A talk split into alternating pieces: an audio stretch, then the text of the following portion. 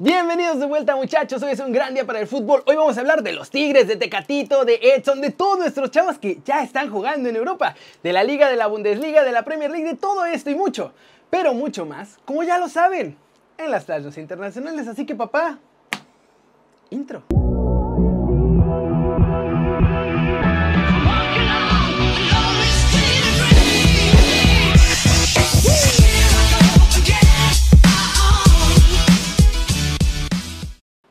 Arranquemos el video con la nota One Fútbol del día. Carlos Salcedo le tira a los árbitros luego de que los Tigres perdieron contra el Mazatlán. Y es que a través de su cuenta de Twitter se quejó del criterio que tienen los árbitros al marcar y que como pueden marcar una cosa, pueden marcar otra. Todo derivado de la expulsión de Javier Aquino a los 11 minutos ante los mazatlecos. En el tweet, Salcedo puso una foto de la semana pasada donde recibe una entrada similar a la que hizo su compañero y que no fue sancionada con expulsión. Además, escribió lo siguiente. Ya basta Liga MX, ¿esto no es de roja la semana pasada? La diferencia es que yo no me quedé tirado.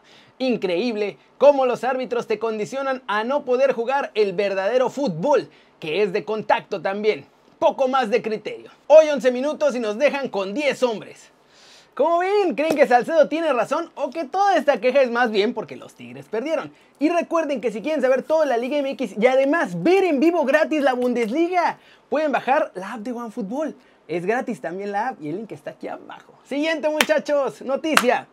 Ormedeus, tentado cada vez más para irse con Perú. Ahora otro seleccionado ya lo intenta convencer para que no se vaya con el Tri y sí con el combinado sudamericano. Y es que Yoshimar Yotun ya habló con Ormeño y le dijo que va a estar bueno que jueguen juntos en la selección peruana. Dijo esto. Hablé con él cuando jugamos contra el Puebla, en enero. Lo vi como una persona bastante buena. Me fui más por la parte humana. Lo sentí muy sincero. Lo invité a formar parte de la selección. Sería muy importante que él pueda ir a Perú que sienta lo que es la selección, lo que es la familia. Tiene capacidad de jugar en cualquier selección. Está de más decir que es un gran jugador. Está viviendo un gran momento en el Puebla, haciendo goles. Tiene la capacidad de jugar para cualquiera de las dos selecciones. Y mientras tanto, el Tata Martino tiene preferencia por llamar al Ampulido para la fecha FIFA y eso que nuestro chavo pues, no ha jugado nada en meses, apenas empezó a hacer pretemporada con el Sporting Kansas City, pues obviamente no va a traer ritmo. ¿Cómo ven? ¿Quién hubiera estado mejor? ¿Llamar a Ormedeus o, como hizo, o como va a ser más bien oficial, llamar a Pulido? Cortecito internacional. Pues resulta que Francia me metió un periodicazo en la boca, muchachos. En el último partido del PSG ante el Nantes, Ángel Di María tuvo que dejar el partido porque le estaban vaciando la casa. Y no solo eso, la verdad es que la cosa se puso fea. Mientras se realizaba el partido, Leonardo, que es el director deportivo del equipo parisino, recibió toda la información, bajó corriendo al área de ahí de los técnicos y de las bancas, habló con Mauricio Pochettino, el director técnico del PSG, y de inmediato sacaron a Ángel Di María. Ahí justo cuando salió el entrenador y el director deportivo le explicaron que un grupo de delincuentes se había metido a su casa a robar y que obviamente todos los miembros de su familia se encontraban ahí presentes en el domicilio en el momento del robo. Y pues obviamente fueron de cierto modo secuestrados mientras vaciaban la casa. Hasta el momento no se ha reportado mucho más, pero parece que la familia de Ángel Di María está bien y que solo fueron pérdidas materiales. Pero muchachos, por si eso fuera poco, al mismo tiempo otro grupo de delincuentes se metió también a la casa de Marquinhos a robar mientras sus padres estaban en ella, todo durante este mismo partido. Y la neta está horrible esto. Y sí, ya, no solo pasa en México. En todos lados hay ladrones y están ya cometiendo sus delitos en las casas de los futbolistas, ¿eh? Ojalá que pare esto pronto antes de que de verdad pase alguna tragedia que ya sea muy, muy grave.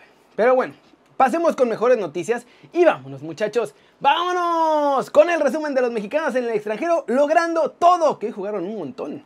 En España, Celta de Vigo y Athletic de Bilbao dieron un pasito para salvar su permanencia, pero se quedaron un pasito atrás para ir a pelear por Europa. Empataron a cero goles y Néstor Araujo saltó como titular, salió a los 85 minutos. También en España, no Laines, no party. Y es que Sevilla venció por la mínima al Betis y se llevó el derby de la ciudad, victoria que posiciona a 5 puntos del Barcelona.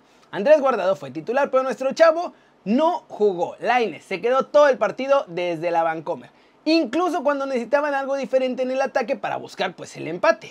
En Holanda, Ajax se impuso sin complicaciones al Suele, le ganan 2 a 0, Edson Álvarez jugó todo el partido con el equipo de Ámsterdam y el Ajax pues, obviamente resolvió rapidito. 40 minutos y ya estaba hecho el triunfo con los goles de David Neres al 38 y de Tagliafico, otro que se quedó en la Vancomer fue Eric Gutiérrez y tuvo que observar desde ahí, desde la lateral, como el PSB y el Feyenoord empataron a un gol en la Eredivisie y pues ya le dejaron esencialmente el camino libre al Ajax. Guti llevaba 5 partidos viendo algo de acción, pero esa racha se cortada hoy por no jugar. Golpe sobre la mesa en Italia. Napoli asaltó San Siro, muchachos, este domingo con su triunfo 1-0 contra el Milan. Y bueno, pues ya le dejaron camino libre al Inter para ganar el Scudetto. Chucky Lozano ya sabemos que no fue convocado a este partido y volverá al siguiente ante la Roma. En Bélgica, el Genk venció en la Copa 2-1 al Anderlecht con Gerardo Arteaga ya como titular indiscutible. Nuestro chavo jugó los 90 minutos con muy buen rendimiento. Y finalmente, en Portugal, Tecatito Corona súper bien. Aunque Pepe otra vez lo superó siendo el mejor del partido, ¿eh? Y fundamental en la victoria 2 a 0 sobre el Pasos de Ferreira. Tecatito jugó los 90 minutos y el Porto está segundo en Portugal, pero a 10 puntos del Sporting de Lisboa. Día lleno de actividades de nuestros chavos. Por cierto, en Francia reportan que Lille quiere vender ya a Renato Sánchez este mismo verano. Así que quizá no sea esta temporada, pero ojo, la siguiente puede ser la buena para Eugenio Pisuto. Y ojo también, que Laines, Edson y Arteaga son material europeo y material olímpico. Dan la edad para ir a Tokio a buscar el oro, muchachos. Y obviamente la pregunta del día es la siguiente. Con nuestros chavitos jugando en Europa, más todo el talento que está surgiendo en la Liga MX, ¿creen que México puede aspirar al oro olímpico en Tokio? Díganme aquí abajo. Flash News, la Roma se ve que quedó cansada después de jugar en Europa League contra el Shakhtar Donetsk porque hoy cayó 2 a 0 en su visita al Parma, que es el penúltimo clasificado de la Serie A.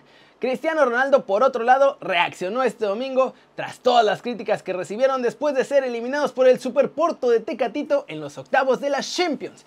Y pues marcó un triplete en media hora en la visita al Cagliari que derrotaron sin mayor problema. Manchester United se aferra al segundo lugar de la Premier League. Hoy ganan por la mínima en Old Trafford ante el West Ham United y bueno, el gol en realidad fue un autogol. Se decidió toda la segunda parte cuando Craig Dawson metió el balón en su propia red con un asistencia, más bien ya hasta asistencias ponen autogoles Bruno Fernández. El Nantes que arrancó la jornada 29 de la League On en la penúltima plaza, sorprendió al PSG en el Parque de los Príncipes y le gana 2 a 1. El Mono Burgos es nuevo entrenador de Newell's Old Boys, el ex asistente técnico del Atlético de Madrid, de Cholo Simeone, hasta el pasado mes de junio, reemplaza en el banquillo a Frank Kudelka. El Daily Mail ha dado hoy la noticia, muchachos, aseguran que Sergio Agüero ya tiene un acuerdo vigente para fichar con el Barcelona en forma gratuita el próximo verano y sería el primer movimiento de Joan Laporte en la misión de convencer a Leo Messi de quedarse en el Camp Nou.